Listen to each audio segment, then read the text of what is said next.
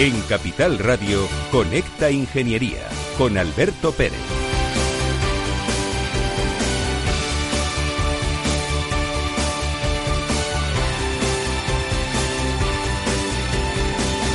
Pues vamos allá, buenos días a todos los ciudadanos de España, buenos días querido país. Está el tema súper calentito, porque es que la lluvia de millones desde Europa, pues va a hacer que tengamos eh, posibilidades de, de volver a crecer. Y desde el punto de vista de la ingeniería, nos resulta verdaderamente satisfactorio el poder disponer pues, eh, de un total en España de 140.000 millones de euros, 72.700 van a ser en transferencias y 67.300 en créditos, que tendremos que pagar indudablemente, porque todo en la vida cuesta. Pero eso está bien porque hay que darle valor al esfuerzo. Hoy tenemos con nosotros en el programa al director general en Ametic, que es la Asociación de Empresas de Electrónica, Tecnologías de la Información, Telecomunicaciones y Contenidos Digitales, don Francisco Ortiguela. Buenos días. Muy buenos días. Un placer tenerte aquí. Igualmente, muchas gracias por invitarme. Para nosotros es un honor estar aquí con vosotros hoy en, en Radio Capital. La voz de la industria digital. Correcto. Ese es el, nos definimos como la voz de la industria digital. En, en Ametic, pues representamos, eh, somos, eh, bueno, pues 250 eh, asociados, representamos a 10.000 empresas, porque dentro de la asociación, pues también están otras asociaciones de- del sector, están también parques tecnológicos, universidades, y representamos a todo el ecosistema de lo que es la, la industria digital. Nunca mejor dicho, un ecosistema que además de todo es que estáis en todos los medios de comunicación, porque hoy en el diario El Mundo hay un reportaje especial sobre el mundo de- del coche eléctrico, la electrificación, cómo va a afectar fiscalmente, cuál es el avance. Y vuestro presidente, Pedro Mier, al cual le mando un saludo desde aquí, que un día le tendremos que traer al programa, dice exactamente, por cada puesto de trabajo destruido por el coche a baterías, se crearán 7, perdón, 3,7 nuevos aunque serán de perfiles diferentes. El mundo está cambiando y se tiene que ir adaptando poco a poco, ¿no, Francisco? El mundo está cambiando y está cambiando por el impulso de la digitalización, la innovación y, es lo que desde Ametic estamos eh, hace ya tiempo que cambiamos un poco, digamos que hace unos años, eh, hace ya bastantes años éramos muy eh, sector, muy verticales, eh, solo había en Ametic empresas de tecnología y de digitalización y ahora lo que estamos trabajando más en ecosistemas y uno de esos ecosistemas es el de la movilidad eh, sostenible. De hecho tenemos un think tank que llevamos ya tres años eh, que bueno pues en ese think tank eh, hacemos de plataforma neutral para digitalización eh, y están ahí pues todos los actores de, del- del- de la movilidad ¿no? Lo que queremos desde Ametic sobre todo es impulsar la digitalización para mejorar la, sociedad y la vida de las personas es el principal objetivo de, de la asociación Hoy la prensa digital está plagada de noticias esperanzadoras. Carmen Artigas, secretaria de Estado de Digitalización e Inteligencia Artificial, anticipa un Consejo Nacional de Inteligencia Artificial y una reflexión sobre los derechos digitales colectivos, porque Carmen Artigas dice, no podemos digitalizar España sin modernizar la administración. Cuán importante es esta frase, ¿no? Importantísimo. Yo creo que la Administración tiene que ser ejemplo de digitalización y yo creo que Carmen Artigas, que estuvo hace poquito, el 8 de julio, tuvimos un encuentro donde estuvimos hablando en Ametic sobre, sobre la, inteligencia artificial y bueno, pues Karma hizo la, Carmen Artigas, la secretaria de Estado, hizo la inauguración y, y, bueno, yo creo que es que además es una persona que tiene un perfil muy interesante porque ha estado eh, viene también de la empresa privada, conoce muy bien la industria de la inteligencia artificial, conoce muy bien la industria de la, de la digitalización y, y ahora lo, lo importante es que la administración también dé ejemplo de esa digitalización y sea realmente motor del resto de la, de la economía.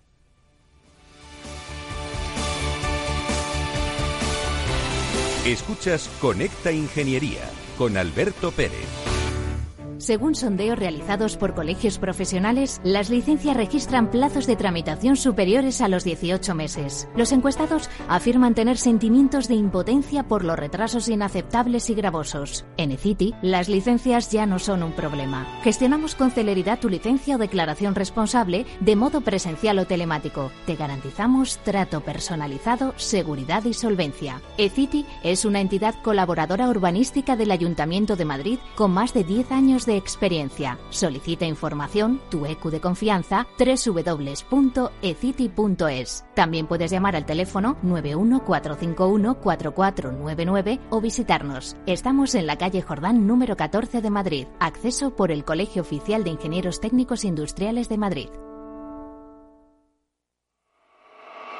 En Grupo Prover llevamos más de 20 años velando por la seguridad y la tranquilidad de nuestros clientes y les dotamos de los más avanzados sistemas para detectar y combatir el fuego, desde los extintores y sistemas de detección básicos a los más complejos de extinción por agua nebulizada y detección analógica. Todo esto respaldado con unos servicios de mantenimiento de calidad asegurando el funcionamiento de los sistemas y el cumplimiento de la normativa vigente. En Grupo Prover aseguramos hoy para proteger el mañana. Más información en www.grupoprover.es o llamando al 91 688 6438. ¿Quieres ser empresa colaboradora del Cogitim? Gracias al convenio gratuito tendrás multitud de ventajas para tus empleados aunque no estén colegiados, tales como descuentos en formación presencial y online, acceso a proempleo para que puedas encontrar el perfil que más se adecue a tus necesidades y aparición en nuestras publicaciones y web, entre otras. Hoy más que nunca, colaboremos juntos. Puedes llamarnos al 91 448 2400.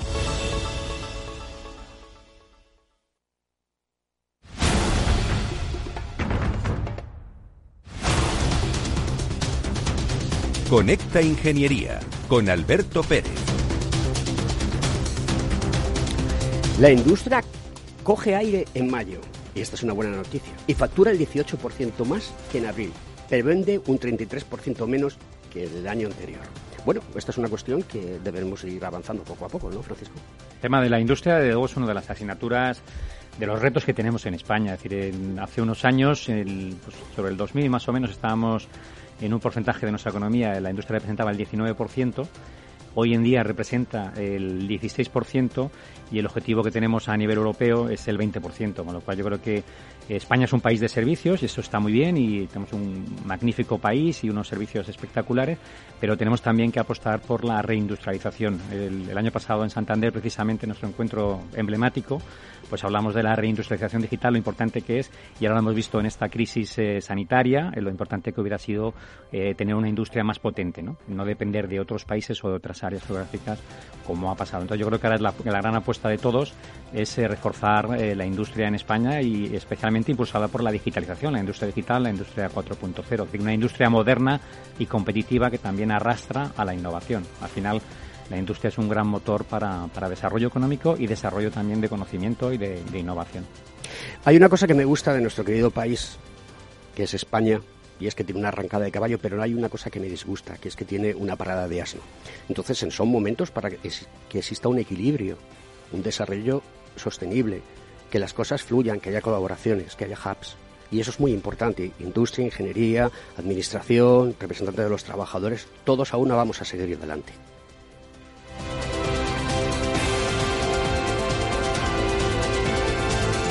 Estás escuchando Conecta Ingeniería.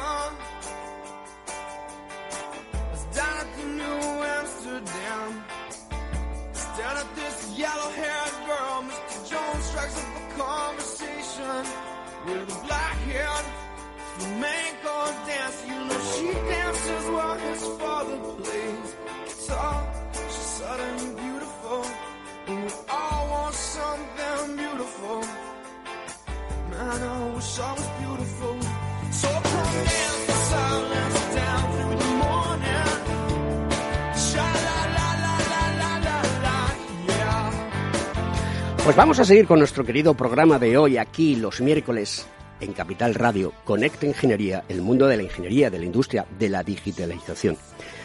Francisco, creo que los ingenieros, la tecnología, todos los hubs, todo lo que se hace, comunicamos poco. Así que creo que es una muy buena oportunidad que cuentes cuál es la misión de Ametic, cuál es vuestra visión y en qué proyectos estáis embarcados que van a marcar un antes y un después. Bueno, pues efectivamente, nuestro, bueno, tenemos el, nuestro gran proyecto, nuestra misión, lógicamente, como decía al principio también del, programa, es el, digitalizar la, la sociedad, la economía y la industria con el objetivo de, garantizar también el estado de bienestar. Si queremos seguir avanzando, si queremos seguir creciendo, si queremos seguir siendo competitivos, necesitamos la digitalización. Una digitalización humanista, es decir, no digitalizar por digitalizar, sino digitalizar con unos objetivos claros. Por eso en Ametic eh, trabajamos cada vez más eh, con ecosistemas. Eh, trabajamos en en la movilidad sostenible, en las ciudades inteligentes, eh, trabajamos en el turismo también inteligente y trabajamos, por ejemplo, pues en, el tema del mundo agro. Es decir, tenemos, de hecho, eh, estamos, eh, llevamos ya tres años desarrollando lo que llamamos macroproyectos tractores, ¿eh? lo que también se conocen como misiones de país, ¿eh? donde creemos que son, eh, estamos convencidos y, bueno, la administración también lo está. De hecho, ahora mismo estamos en colaboración con ellos para ver, para, para, acelerar estos macroproyectos tractores y realmente que, traccionen de toda la economía. El objetivo es, a través de la, digitalización, que traccione la innovación, traccione las pymes, traccione todo lo que es el, sistema económico y económico y social. en estos cuatro macroproyectos son, el primero es el de salud, eh, que lógicamente vemos que, que, y, que es muy importante y no es importante ahora por, la, por lo que está pasando, sino porque creemos que, que ha, sido, ha sido importante siempre. Insisto que estos macroproyectos tractores no es una cosa en la que estamos trabajando ahora, sino que llevamos tres años desarrollándolos y ahora, como dice nuestro presidente Pedro Mier, eh, no son proyectos oportunistas, pero sí son proyectos muy oportunos. En ese sentido, el de salud es uno de los grandes proyectos macrotractores porque, bueno, a través de, además tiene un nombre muy bonito, eh, nuestro presidente de la comisión, Carlos Rollo, le ha dado el nombre de, eh, le llama, eh, el, bueno, a la salud, bueno, llama donantes de, información. Yo creo que es muy importante el tema de los datos porque nos ayudarán también a, prever y a, que todas las enfermedades eh, puedan tener unos, unas, unas, un proceso de curación más rápido ¿no? y de prevención más rápido también mejor. Luego tenemos el proyecto de movilidad sostenible que comentaba también antes. Eh, ahí tenemos también un think tank que llevamos tres años trabajando con todo el ecosistema para ver cómo será la movilidad en el futuro, porque en función de cómo será en el futuro podemos preparar los escenarios eh, de aquí a, ese futuro próximo. También tenemos el, de turismo, que es uno de los ejes importantes, representa creo que aproximadamente el 10-11% del, del PIB español y una parte importante también del, empleo en España. Y ahí el, gran reto que tenemos es eh, la, la, digitalización de 35.000 pymes que son que forman el, sector eh, turístico en España. Y por último, un sector también muy importante, eh, que es el sector agroalimentario. Aquí estamos trabajando en todo lo que es la cadena agroalimentaria, desde el campo hasta que los productos llegan al hogar. Es decir, eh, los ingleses dicen from farm to fork, es decir, desde la granja o a la mesa. a la mesa, ¿no? Y, en esos cuatro proyectos pues los tenemos muy desarrollados y creemos que, son, que es el momento ahora mismo de acelerarlos y, estamos en ello. La verdad es que, que estamos colaborando con, con, el Gobierno en darles forma y en implementarlos de una forma rápida porque van a ser fundamentales eh, para que España salga con un gran impulso de esta crisis y salga reforzada, que es el objetivo que tenemos todos. Yo creo que ahora el reto que tenemos eh, toda la sociedad y todos los actores de la, que, todos los que podemos hacer algo, es sin duda es, eh, es el que salgamos más reforzados y que, y que España pues eh, después de esta crisis y gracias a, la implementación de una digitalización eh, inteligente, seamos capaces de estar más fuertes y, reducir incluso el gap que puede haber hoy con otras regiones o con otros países. De todas las empresas que están asociadas a METIC, eh, ¿cuál es su perfil común? Bueno, el perfil común de todas es, el, lógicamente la, industria digital, la digitalización. Eh, en Ametic lo bueno es que tenemos eh, grandísimas empresas eh, internacionales, nacionales, tenemos medianas empresas y tenemos también pequeñas empresas. Y tenemos de todos los sectores. Eh, tenemos gente pues de, formación, gente de transportes, gente de, decir, de diferentes sectores. Y, es, eh, y, es un, y representa muy bien el ecosistema, porque no solo son las grandes empresas, que dices, bueno, pues las grandes empresas tienen una forma de trabajar, sino que tenemos un mix muy bueno, una mezcla muy bueno de grandes, pequeñas y medianas.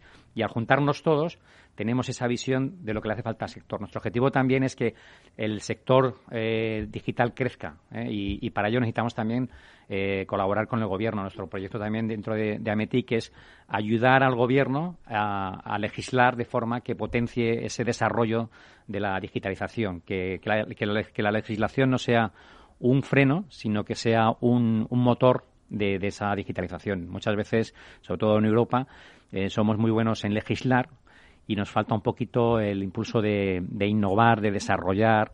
Eh, y lo que queremos desde Ametic es, al contrario, que, bueno, que seamos buenos en, legislar, ya que somos muy buenos en Europa y en España en legislar, pero que también seamos buenos a la hora de desarrollar y que no solo seamos consumidores eh, de tecnología digital, sino que también seamos creadores, desarrolladores y exportadores de tecnología digital. Ese es el objetivo también de los macroproyectos. Queremos eh, consumir internacionalmente, pero queremos también, sobre todo, exportar y desarrollar localmente en España. Si estuviese en, Palo Alto, California, eh, estaría en Silicon Valley haciendo el programa desde, desde allí y el concepto es diferente. Es decir, allí hay empresas que se dedican a buscar inversores para invertir en empresas, en startup y generar proyectos y generar productos y generar servicios. En Europa no ocurre exactamente igual, porque la inversión privada aquí es más reticente. ¿Por qué? y deberíamos de mirar en el espejo eh, lo que está haciendo Estados Unidos y tomar alguna de, las cosas en consideración? Pues yo creo que hay que mirar a todos los sitios, es decir, vemos, eh, sobre todo cuando funcionan bien, ¿no? Es decir, no solo Estados Unidos, sino otras regiones también del mundo.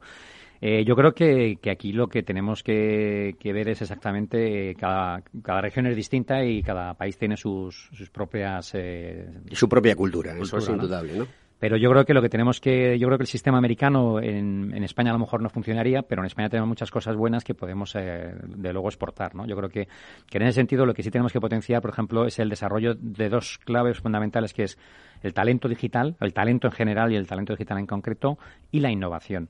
Al final, eh, los países que más innovan son los países más competitivos y los que mejor. De hecho, tenemos un grupo de reflexión y en ese grupo de reflexión se hizo un análisis muy interesante donde se relacionaba el nivel de innovación con el nivel de, la calidad de vida, ¿no? Con el, con, el, con el estado de bienestar, ¿no? Entonces, yo creo que ahora mismo las asignaturas pendientes que tenemos en Europa y en España en concreto es el apoyo a la innovación en todas las áreas, eh, especialmente en el sector digital, que es el que está moviendo, impulsando el crecimiento a nivel mundial, y el desarrollo del talento, que es fundamental. Sin talento, la competitividad de un país va a ser, eh, se va a medir en función de la competitividad de su talento y, en concreto, su talento digital. Esas son las dos claves, innovación y talento digital. Pero el desarrollo del talento digital surge desde la más tierna infancia, porque nos estamos encontrando con un problema o con varios problemas. Uno, los nativos digitales mm, son poco proactivos poco protópicos. Y luego después eh, hay un déficit eh, de personas con talento que enganchen con el mundo de la ingeniería. Y si son mujeres, todavía el problema se acrecenta más. ¿Cómo hacéis desde Ametic para irrumpir en esta situación y dar soluciones y salidas? Pues bueno, creamos hace ya unos años una comisión de talento digital. Vimos la importancia que tenía para todo, todas las empresas y todas las industrias y todos los asociados y, para la sociedad en general el problema que había del desarrollo de talento y creamos esta comisión de talento digital. Y desde esa comisión estamos, eh, de hecho, firmamos en marzo del, año pasado, firmamos un acuerdo con el Ministerio de, Educación y Formación Profesional. Primero también para, para ayudar a, desarrollar las nuevas eh, carreras, o de las nuevos sobre todo los nuevos grados en formación profesional, porque eh, se habla mucho ¿no? de que un porcentaje muy alto de las carreras del futuro hoy no existen, ¿no? Entonces tenemos que estar constantemente actualizando la formación de las personas que ahora mismo están en edad de formar, es decir, los adolescentes, ¿no? Que están en, pues, entre 12 a 18 años, que están, o 18 en adelante, ¿no? Tenemos que, de momento, eh, que estudien lo que realmente se necesita y para eso la industria la, la, que tiene esa información porque somos los empresarios lo que conocemos y la industria la que conoce exactamente qué perfiles se van a necesitar y qué perfiles se necesitan hoy y por eso la colaboración es, es muy importante. Luego estamos también trabajando, hemos creado un observatorio de talento digital eh, para medir esas desviaciones, para ver qué es lo que las empresas demandan, qué es lo que la industria demanda y qué es lo que está y cuál es la oferta y ver ese gap entre demanda y oferta. Eh, y por último, estamos trabajando también en el tema de inclusión y fomento, aquí también de mano del Ministerio de Educación y Formación Profesional, el fomento eh, de las vocaciones en edades tempranas, vocaciones del mundo de la tecnología. Yo creo que la tecnología digital especialmente no ha tenido una no ha sido muy atractivo para, para los jóvenes y sobre todo para las mujeres, ¿no? Y yo creo que tenemos que cambiar esa imagen. Hoy en día la digitalización eh, no son eh, bits y bytes y chips, ¿eh? sino que es salvar vidas. Es bueno, pues lo estamos viendo, pues todo lo que gracias a la digitalización en esta crisis hemos podido, pues bueno, pues hemos podido seguir trabajando, hemos podido seguir formándonos, hemos podido seguir entreteniéndonos gracias a la digitalización y vemos que, pues insisto que, que la digitalización tenemos que hacer una campaña, entre comillas, una campaña de imagen para que la gente, los, sobre todo los jóvenes, los más jóvenes, identifiquen digitalización como eh, un futuro mejor. ¿Eh? y que esa digitalización, ese esfuerzo que ellos hacen por trabajar en el mundo del talento digital y, en, el mundo de la industria digital, eh, permitirá que la, que la sociedad viva mejor, que las personas vivan mejor y que en, general todo el país pues evolucione. Entonces es importante esa imagen que queremos dar a los jóvenes de lo que es la digitalización y lo que puede aportar a la, a la sociedad. Muchos expertos mm, hablan de que desde la más tierna infancia el lenguaje computacional tiene que formar parte de las enseñanzas, que mm, el mundo de las matemáticas, de la física, de la ingeniería tiene que formar parte también de las enseñanzas. Y luego después eh, el tema del idioma, y con, concreto el inglés, que es el idioma que está instaurado ya per se eh, en, el, mundo para comunicarse es fundamental. ¿Cómo se afronta todo esto? Eh, porque, claro, introducir y cambiar la metodología de enseñanza en la más tierna infancia para alcanzar un objetivo a corto plazo, porque no podemos esperar 20 años más, porque el país sigue avanzando y no se puede quedar a la cola de Europa. Y muchos expertos también están hablando de que en España se tiene que, tiene que surgir eh, ese, ese, ese mm, caldo de cultivo para hacer de España la California del sur de Europa. Bueno, hay que trabajar a, corto plazo, a medio y a largo. Hay que trabajar entre las tres áreas, ¿no? Yo creo que al final, eh, trabajando a corto se consiguen cositas, pero no sé, lo, lo, importante es medio y largo plazo. Yo creo que son lo que decíamos proyecto de proyecto de país. Entonces, bueno, yo creo que ahora mismo lo, importante es el, bueno, pues lo que decías del, del, formato computacional, del lenguaje computacional. Ya no es tan importante el tema por, de aprender el lenguaje computacional por el tema de programar, sino también por el tema de esquema mental que ayuda, ¿no? Todo el tema del lenguaje computacional. Y los idiomas lo mismo. Estamos viendo que es un mundo global y necesitamos que todo el mundo, pues eh, en, concreto, pues, pues bueno, que nos tenemos que desenvolver en un mundo global, un mundo además con actitudes eh, flexibles y seguir aprendiendo continuamente.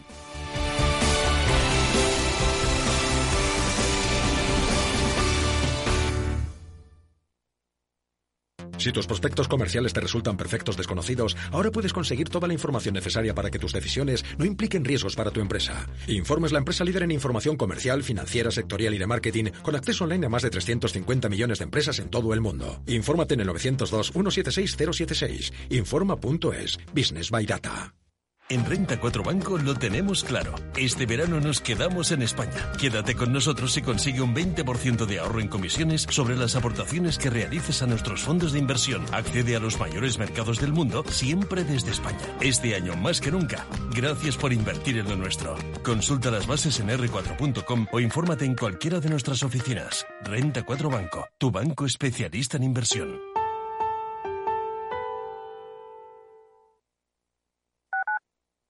Capital Radio Madrid 105.7. Esto te estás perdiendo si no escuchas a Luis Vicente Muñoz en Capital, La Bolsa y la Vida. ¿Por qué está caro? ¿no? ¿Qué es lo que, acaban entendiendo? Pues está caro porque no hay ninguna alternativa de inversión. ¿no? Lo que los americanos llaman con el palabra, este el acrónimo de, de TINA, ¿no? There is no alternative. Fernando Aguado, director de inversiones de Fonditel.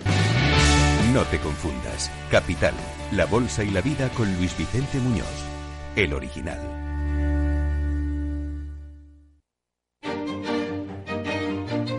Valor Salud. Tiempo de salud. Su actualidad, sus personas, sus empresas. Todos los viernes a las 10 de la mañana en Capital Radio, con Francisco García Cabello. Capital Radio. Siente la economía.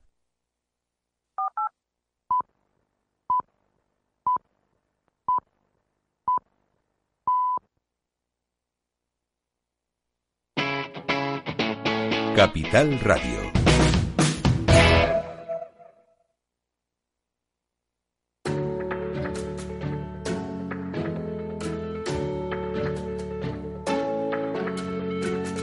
Conecta Ingeniería con Alberto Pérez.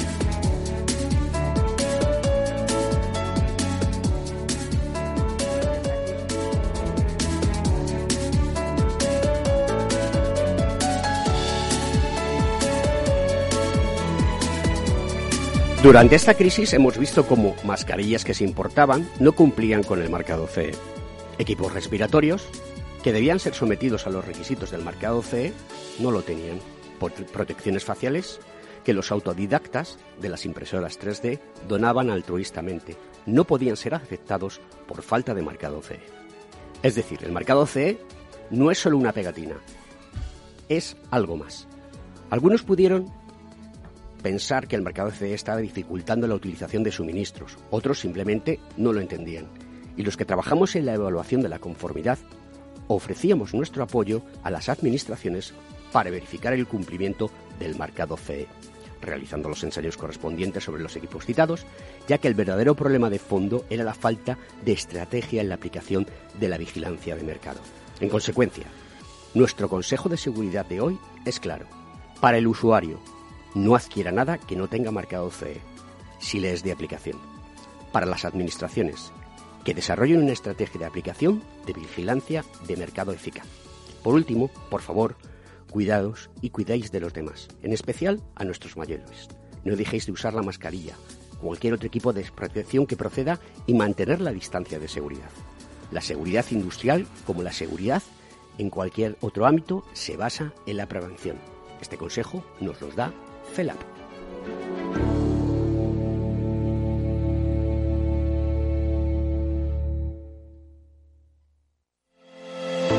¿Acabas de montar un negocio y te gustaría protegerlo de posibles intrusiones no deseadas? ¿Necesitas asesoramiento respecto a los sistemas de protección contra incendios que la legislación obliga a instalar en tu empresa? ¿Ya tienes sistemas de seguridad o de PCI en tus instalaciones, pero buscas un mantenedor para los mismos? No te preocupes, en Grupo Eurofesa damos solución a todas estas cuestiones. Ingeniería, instalación y mantenimiento son los servicios que ofrecemos para proporcionar a nuestros clientes soluciones integrales de cara a proteger bienes y personas en materia de protección contra incendios y seguridad detección de humos y gases, extinción automática y manual, control de accesos, videovigilancia y sistemas antiintrusión. Todo lo que necesitas en una única empresa.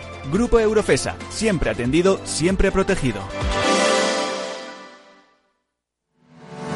¿Estás colegiado en el Cogitim? ¿Piensas que por Novisar no necesitas la colegiación? El colegio es tu mejor aliado. Siempre estará en tu desarrollo profesional, ofreciéndote servicios como asesoramiento técnico, legal, laboral y fiscal, además de numerosas herramientas competitivas como formación presencial y online, acreditación de PC ingenieros, software técnico, networking y otras muchas. Porque creemos que trabajando juntos podemos construir una sociedad mejor. Colégiate. Más información en www.cogitim.es.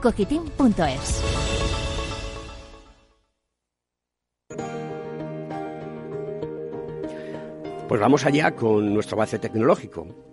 Evolucionar a lomos de la digitalización frente al decrecimiento. El investigador del MIT, Andrew McAfee, contrapone las tesis del crecimiento con un abordaje de la tecnología y el gobierno responsable para seguir desarrollándonos. Lo ha hecho recientemente en un evento virtual aquí en España, eh, Andrew McAfee. Pero, Francisco, esto lo estamos haciendo ya desde Ametit, ¿a que sí? Correcto, sí. El tema de sostenibilidad para nosotros eh, es, fundamental para todas las empresas y para, para el sector. De hecho, pues estamos trabajando en el, en el, en el encuentro de, el próximo encuentro de Santander, que es el número 34. Llevamos 34 años trabajando ya con, este encuentro emblemático y hablaremos de digitalización y sostenibilidad para la reconstrucción. Ahora nunca, es decir, que es un tema para nosotros fundamental para todas las, empresas y para, para el sector. Muy bien, no me quiero marchar de, la sección del programa de avance tecnológico con una cuestión que creo que es importantísima y es que el Consejo General de, Ingenieros Técnicos Industriales de España y graduados de, de la rama industrial eh, que preside nuestro decano de Madrid, eh, José Antonio Galdón, pide en el Parlamento Europeo que impulse la tarjeta profesional europea para los ingenieros. el pasado 4 de mayo se presentó en el Parlamento Europeo el proyecto de informe sobre el refuerzo del mercado único, el futuro de la libre circulación de servicios. Se trata de un informe de propia iniciativa, no legislativo, de acuerdo con el artículo 54 del Reglamento del Parlamento Europeo. Con este informe, el Parlamento marca las líneas de actuación sobre la reforma del mercado único y la libre circulación de servicios. El COGITI tiene como objetivo impulsar el desarrollo en esta legislatura de la tarjeta profesional europea para ingenieros, así como los principios comunes de formación para los que se ha utilizado el mencionado proyecto de informe para transmitir al Parlamento Europeo la necesidad de un desarrollo legislativo sobre ambos temas.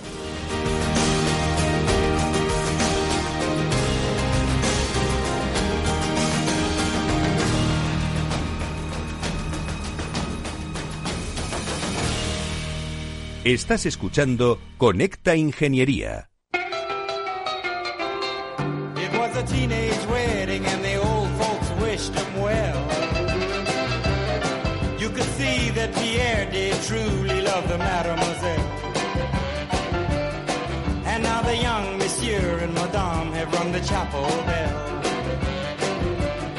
C'est la vie, say the old folks. It goes to show you never can tell. You never can tell, tú nunca puedes hablar, decía Chuck Berry, pero sí, aquí en Conecta Ingeniería hablamos y estamos con el director general de Ametic, Francisco Ortiguela.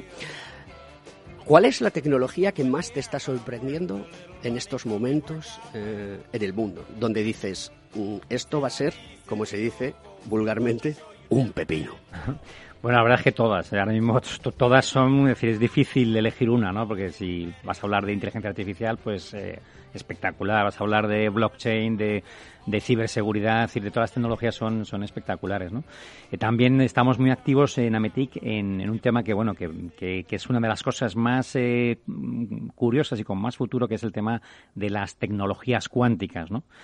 Eh, yo creo que ahora mismo estamos en un momento en que todas las tecnologías suman y todas están desarrollando a una velocidad muy, muy grande, muy, muy, muy rápida, ¿no? una velocidad muy alta. Yo creo que ahora mismo todas. ¿eh? Eh, por ejemplo, en Europa una de las apuestas es el desarrollar la inteligencia artificial para la industria 4.0.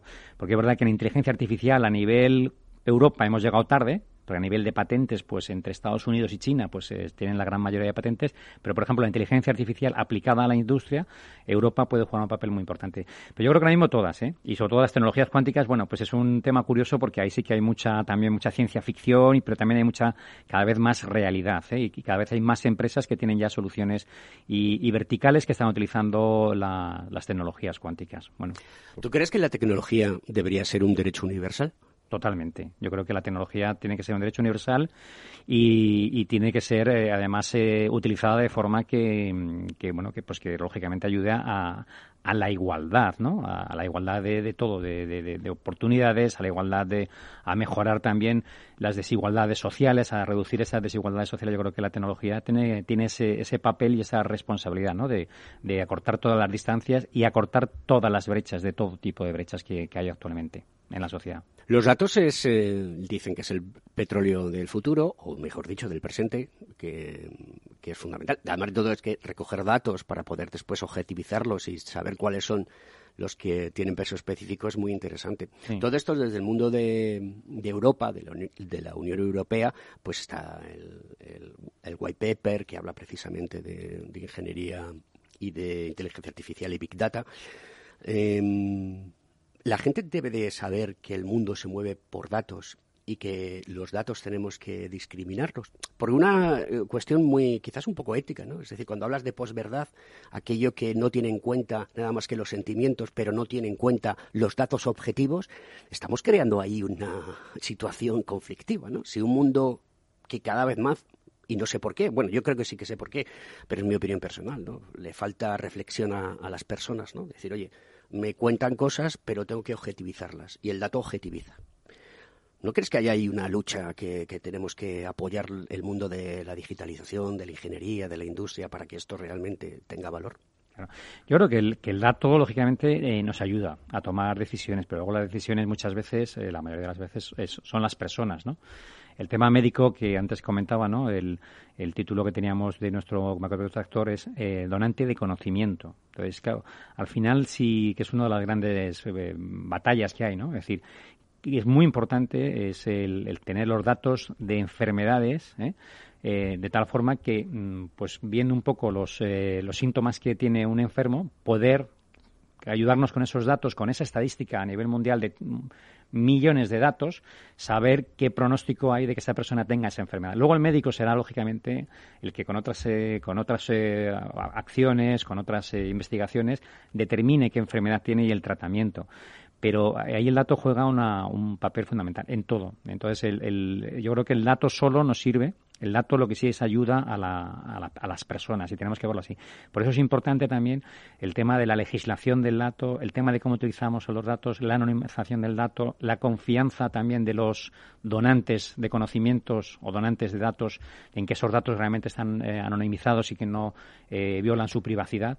Es, el dato ahora mismo es la clave. Es verdad que es el petróleo del siglo XXI y, es muy importante porque, por una parte, tenemos que defender la privacidad y de, ese dato, pero por otra parte no podemos eh, no deja de aprovechar. Exactamente, porque si no hay dato, no hay... No hay chicha. no hay chicha, no hay, inteligencia artificial, no hay nada. Es decir que, entonces, bueno, pues ese es el, ese es el balance y es lo que estamos también debatiendo mucho en, en la asociación y, ahí también con la administración, ¿no? Y a, nivel a nivel España, a nivel Europa y a nivel global, yo creo que es, que es muy importante. el Internet de las cosas relacionado con el, la zona Cloud Edge, que es eh, esa zona donde todas las cosas interactúan y que después se sirven a la nube, a cloud, em, es una cuestión que tiene que la gente tiene que pensar que ya está con nosotros, que ya no solamente es que tú en tu frigorífico tengas un software que controle la cantidad de comida que entra, la cantidad de comida que sale,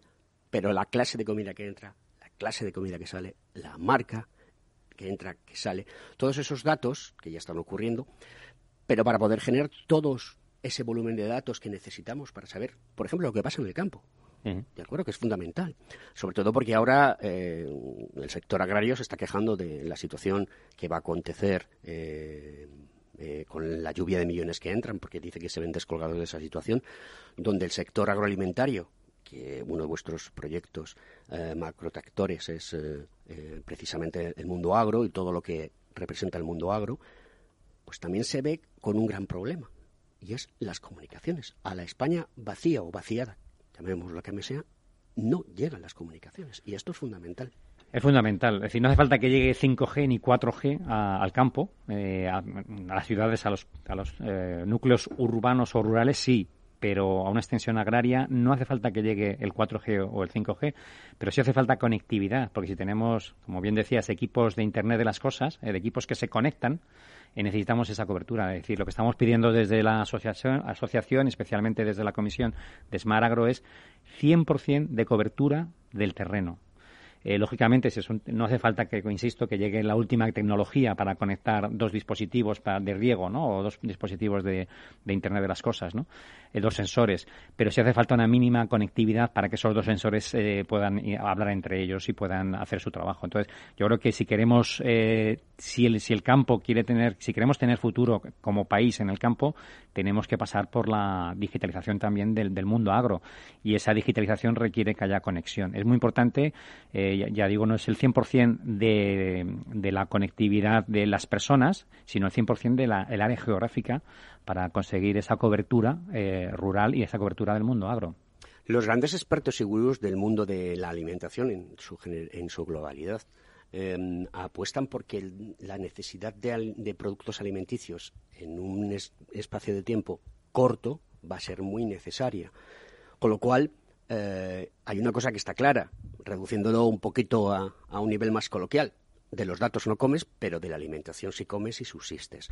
Por eso yo creo que hay que darle un impulso muy fuerte y que España tiene muy buenos campos de cultivo, tiene muy buenos productos, da muy buenos servicios en el mundo agro y creo que esto se tiene que impulsar cada vez más. Porque además de todo, eh, está muy bien que el 80% de la población en el futuro muy cercano eh, esté en las grandes ciudades, pero hemos visto con la pandemia que a lo mejor hay que hacer una distribución más homogénea dentro de nuestra querida piel de toro para estar pudiendo hacer teletrabajo, eh, dar servicios, eh, ganar un sueldo digno, eh, tener unos servicios adecuados, etcétera, etcétera. Bueno, además que yo creo que España hemos dado un ejemplo durante la, pandemia que hemos dado de comer a toda Europa. Es decir, hemos conseguido mantener la producción con mucha dificultad y hemos conseguido suministrar a toda Europa eh, alimentos, ¿no? Con lo cual yo creo que es un ejemplo de, lo potente y lo bueno que es el, sector de agro en, España, ¿no? Y la verdad es que, bueno, nosotros estamos confiados. Yo creo que creemos en Ametic, estamos convencidos de que esta digitalización también del mundo agro permitirá también, eh, también permitirá, pues, el, conseguir eh, primero más mejores más productividad, mejor productividad y también la mejor utilización de, recursos, en el sentido de que, bueno, pues con los sensores podemos saber cuándo hay que regar, cuándo no hay que regar, eh, con lo cual se consume el agua exacta necesaria. También somos capaces, a través de la digitalización del campo, predecir la cosecha, con lo cual su comercialización es más fácil, porque si no sabes si vas a tener 100 toneladas o 50 toneladas, pues es muy difícil comercializarlo. Y además va a generar, eh, empleo eh, de mayor calidad eh, a través de la digitalización, con lo cual apostamos, por, lógicamente, porque se siga ayudando a, todo lo que es el ecosistema agrario, pero que se dedique una parte de esas ayudas a la digitalización. Y creo que es una apuesta que es ganadora para todos, para el sector y para, el país. Yo creo que la pandemia ha golpeado tangible e intangiblemente al sector turístico.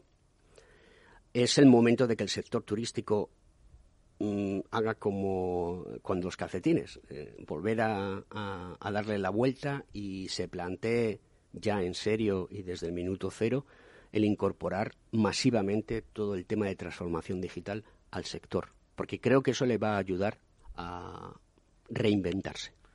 Totalmente. Aquí es un tema vital, es muy importante. Igual que la automoción es importante y el mundo agro es importante y la salud, el tema del turismo es, para, para, España, eh, bueno, para todos los países, pero para España en concreto es muy importante.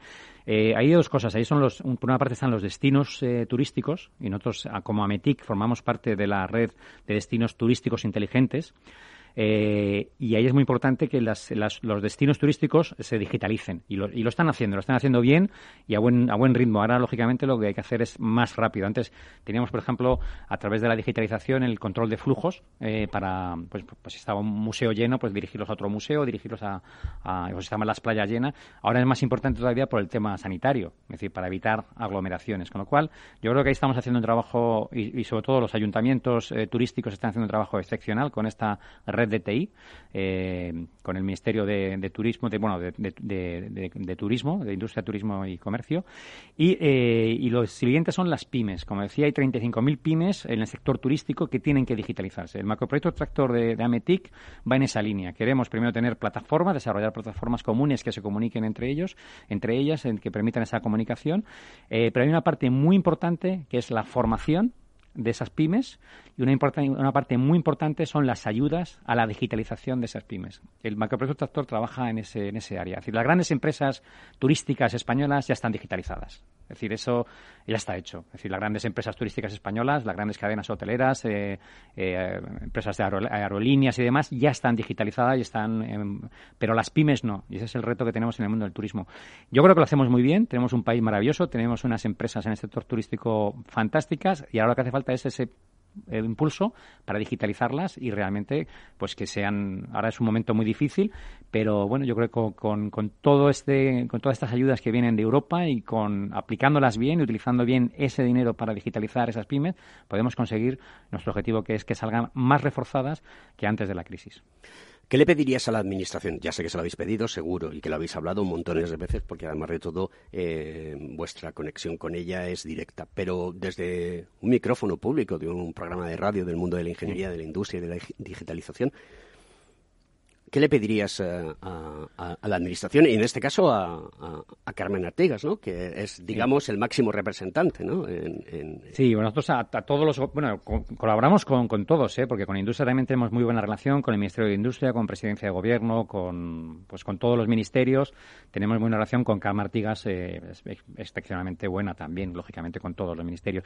Lo que le pedimos ahora mismo es el, el ahora nunca de nuestro claim de Santander. Eh, yo creo que ahora tenemos una oportunidad única y no podemos perderla. Es decir, si la aprovechamos ahora mismo, entre con trabajando de la mano industria y trabajando de la mano gobierno, esa colaboración público-privada, podemos conseguir ese salto de calidad.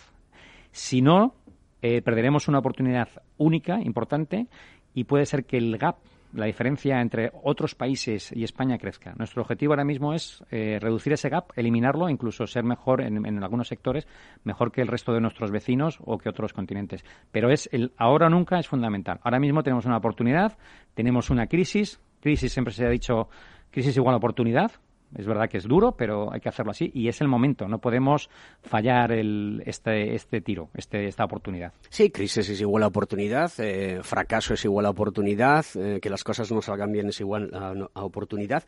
Pero insisto en, la, en el tema que comentaba antes, ¿no? Arrancada de caballo, parada de asno, tenemos que ser más sostenibles, más equilibrio. Totalmente. Yo creo que, que, ese es el reto ahora mismo. Es decir, yo creo que ahora tenemos que trabajar de la mano es decir, con confianza entre el sector público y el sector privado. Eh, y legislar para que todo sea fácil. Lo que no podemos, eh, lo que necesitamos es una legislación que permita esos desarrollos, ¿no? Porque muchas veces hemos visto, pues, ayudas que finalmente por la complejidad de solicitar esas ayudas para la innovación no se han llegado a, utilizar, lo cual es un drama. Es decir, lo peor que nos podía pasar es que ahora estas ayudas que, que vienen de Europa eh, pues se terminen de no utilizar. Lo que tenemos que hacer es utilizarlas y utilizarlas bien. Eh, yo creo que el concepto, el concepto de sandbox, que es esa caja de arena donde tú pruebas cosas y que interactúas con la legislación y que puedes ir introduciendo las cosas eh, en, en el mercado con sentido, se utiliza poco en España. No sé si tienes la misma opinión que yo. Sí, puede ser. Yo creo que, que se utiliza, pero se utiliza poco. Es verdad que se puede, se puede utilizar, se debería de, utilizar más, ¿no? Porque al final eh, yo creo que está claro el nivel de innovación que tenemos en España está por debajo del de Europa y, y no podemos, eso es un lujo que no nos podemos permitir. A nivel de innovación tenemos que estar, y ahí la colaboración público-privada es muy importante, porque lógicamente hay retos de innovación que una empresa privada no puede afrontar, porque si sale bien, bien, pero si sale mal puede significar el cierre de la empresa. Entonces ahí es cuando realmente hace falta ayuda pública, porque son eh, retos de innovación con alto riesgo y ahí lógicamente es lo que pero ese claro si sale bien te da una ventaja de país y una ventaja de industria muy importante. Pero esos retos muchas veces eh, solamente una empresa privada es muy difícil afrontarlos porque te juegas el, el, destino de la empresa no si sale bien bien pero si sale mal tienes que cerrar. Cómo se debe de afrontar la preparación de las personas que están en la administración, porque indudablemente no solamente está el ministro, ni la secretaria de Estado, ni está un director general, sino las personas que conforman la administración, los funcionarios, el cuerpo de funcionarios, cómo se debe afrontar el hacerles ver que se tienen que transformar digitalmente y que tienen que aprender cosas nuevas, porque de ellos va a ser eh, la capacidad de cambiar las cosas porque son los que conocen el proceso. Mm. Y no estoy hablando de que tengan un PDF. El otro día leí un artículo en la prensa digital donde una de los una de las cosas que, me, que más daño ha hecho ha sido los PDF, porque es que ahora todo está en PDF. Si quieres hacer cualquier tipo de planteamiento, tienes que realizar un PDF y mandarlo. Y es mucho mejor tener una plataforma que está interconectada con otras eh, plataformas y que pueden captar los datos y sacar los datos. Bueno, yo creo que aquí lo, lo, que comentábamos también al principio del programa, que es el tema de la importancia de digitalizar la administración. Y digitalizar la administración, igual que digitalizar una empresa, no significa dotar de ordenadores y de tecnología de última, sí, de última, de última, bueno, lo que se trata, sobre, exacto, el tema de generación, lo que se trata es de formación también. Nosotros, bueno, el tema, por ejemplo, de, de, de, de la educación no es simplemente eh, dar tabletas, sino que se trata también de formar a los profesores para que utilicen esas herramientas. Aquí lo mismo, lo que hace falta es la tecnología, y luego lo que hace falta es la formación para que esos funcionarios, pues eh, lógicamente, eh, tengan la tecnología y sepan eh, para qué utilizarla, cómo utilizarla y desarrollarse. Nosotros, con, con, los funcionarios con los que tenemos relación, que son de alto nivel, pues son los que están por debajo de la Secretaría de Estado y tal, pues con ellos funcionamos muy bien y funcionan muy bien porque además, bueno, pues, eh, pues nos conocen y tienen esa sensibilidad. Pero claro, hace falta que toda la administración y todos los funcionarios tengan esas herramientas y esa formación. Sin formación no sirven nada las herramientas. ¿Cuáles serían los perfiles fundamentales que el mundo tecnológico está buscando a día de hoy? Y, te, y voy a empezar desde el que produce, la persona que crea código, ¿de acuerdo? Hasta aquel que tiene que salir a venderlo, ¿no? De ahí, desde que crea código hasta que tiene que salir a venderlo, ¿cuáles son los perfiles que tú aconsejarías al mundo de la ingeniería que tuviese en cuenta o los nuevos eh, jovenzuelos y jovenzuelas de nuestro país? ¿Cómo eh, se enfrentan a ello? ¿Cuáles serían esos perfiles que pues son los idóneos o que preveemos que son los idóneos? Pues yo, eh, por mi experiencia en, las en, empresas y, en, y ahora en la asociación y, por, y también he sido emprendedor, y por mi experiencia personal, yo creo que ahora mismo, más que los expertise, que son importantes, más que el conocimiento en profundidad de una materia, es la actitud. Eh, yo creo que eh, ahora mismo eh, la actitud es muy, muy importante. hoy en día, trabajando en solitario no se consigue nada, con lo cual tienes que tener una importante capacidad de trabajar con otra gente, trabajar en equipo, lo que significa generosidad porque en, España es verdad que estamos muy y en, y en Occidente en general estamos muy acostumbrados a yo, yo, yo y tenemos que trabajar en más nosotros, nosotros, nosotros. Es un poco la cultura oriental que a, veces lleva a extremos, pero bueno, tenemos que cambiar todo. Yo creo que es muy importante esa parte de generosidad y de compartir y de trabajar en equipo realmente si queremos llegar lejos. Segundo, la flexibilidad porque estamos en un mundo muy cambiante en el que lo que hoy vale, eh, mañana no vale, lo que hoy has aprendido tienes que desaprenderlo para aprender cosas nuevas y es muy importante la flexibilidad.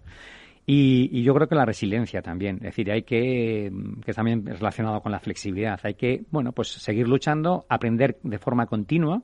Eh, yo que soy más mayor, en mi generación... Eres, bueno, eres un chaval, Francisco. Pero lo que aprendías servía para toda la vida y hoy en día lo que aprendes te sirve para un ratito y tienes que desaprender y volver a aprender. Entonces yo creo que trabajo en equipo, generosidad, eh, flexibilidad y resistencia a, los cambios y adaptación al medio y aprender continuamente, lo cual es muy bonito porque no estás, eh, es todo lo contrario de la rutina, que la rutina mata al ingenio. Bueno, pues se nos acaba el programa, como verás, y siempre digo yo lo mismo, el tiempo en la radio se va como el agua entre las manos, ¿no? Yo le digo a la gente que no deje de escuchar hoy eh, las cosas porque mañana ya no están, ¿no? Entonces es importante, no dejes para mañana lo que puedas escuchar hoy. Hemos hablado de tecnología, y algo querías comentarme. Bueno, quiero comentar, bueno, no puedo dejar esta oportunidad de hablar del encuentro de Santander. ¿Vale? El encuentro Santander, para todos aquellos que no lo conozcáis, es el encuentro de referencia del sector. Son tres días que hacemos siempre en la Universidad Internacional Menéndez Pelayo en Santander. Este año, por temas del COVID, no lo vamos a poder hacer en, físicamente allí, eh, pero sí es importante porque es el encuentro donde está, el año pasado estuvo el presidente de gobierno, estuvo la vicepresidenta, estuvo todos los secretarios de Estado y están todos, las, todos los responsables de la, de la industria digital, con lo cual es un encuentro que es el 2, 3 y 4 de septiembre y este año eh, va a ser en formato digital para todos aquellos que quieran seguirlo y simplemente entrar en Ametic, www.ametic.es y en el Encuentro Santander registrarse y nos encantaría tener este año eh, miles y miles de, de, de personas siguiendo el encuentro. Así que todos estáis invitados y simplemente recordar Encuentro Santander 2, 3 y 4 de septiembre ametic.es, Encuentro de Santander. Un abrazo a todos. Pues oye, fantástico. Muchísimas gracias, eh, Francisco, por haber venido a nuestro programa de Conecta Ingeniería. Es un placer tenerte, aprender un montón de cosas de ti. Y bueno, hemos hablado de salud, de turismo, de agro, de movilidad sostenible. El mundo de la tecnología ya está entre nosotros. Pulula por aquí. Es más fuerte que el virus Ah, de la COVID-19, el virus SARS, que produce la enfermedad de la COVID. Vamos a salir de esta y vamos a seguir trabajando todos los que nos dedicamos al mundo de la tecnología a que esto siga adelante. Muchísimas gracias. Gracias Alberto y gracias, gracias Alberto y gracias a Capital Radio.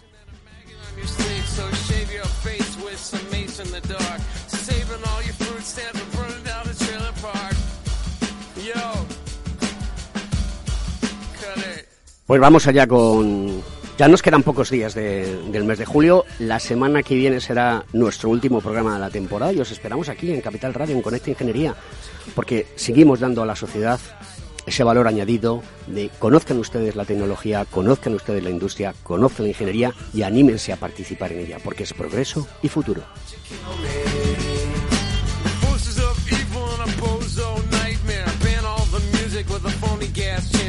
Conecta Ingeniería con Alberto Pérez.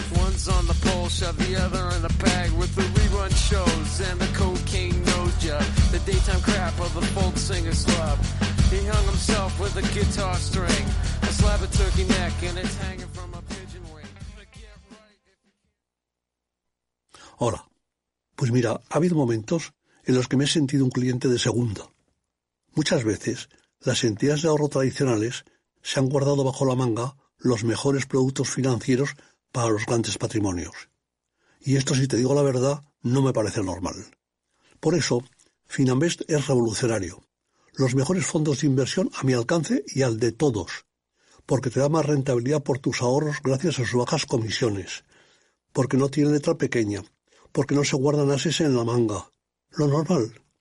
Entra en finambest.com y descubre que lo normal es extraordinario. Lo normal es Finambest.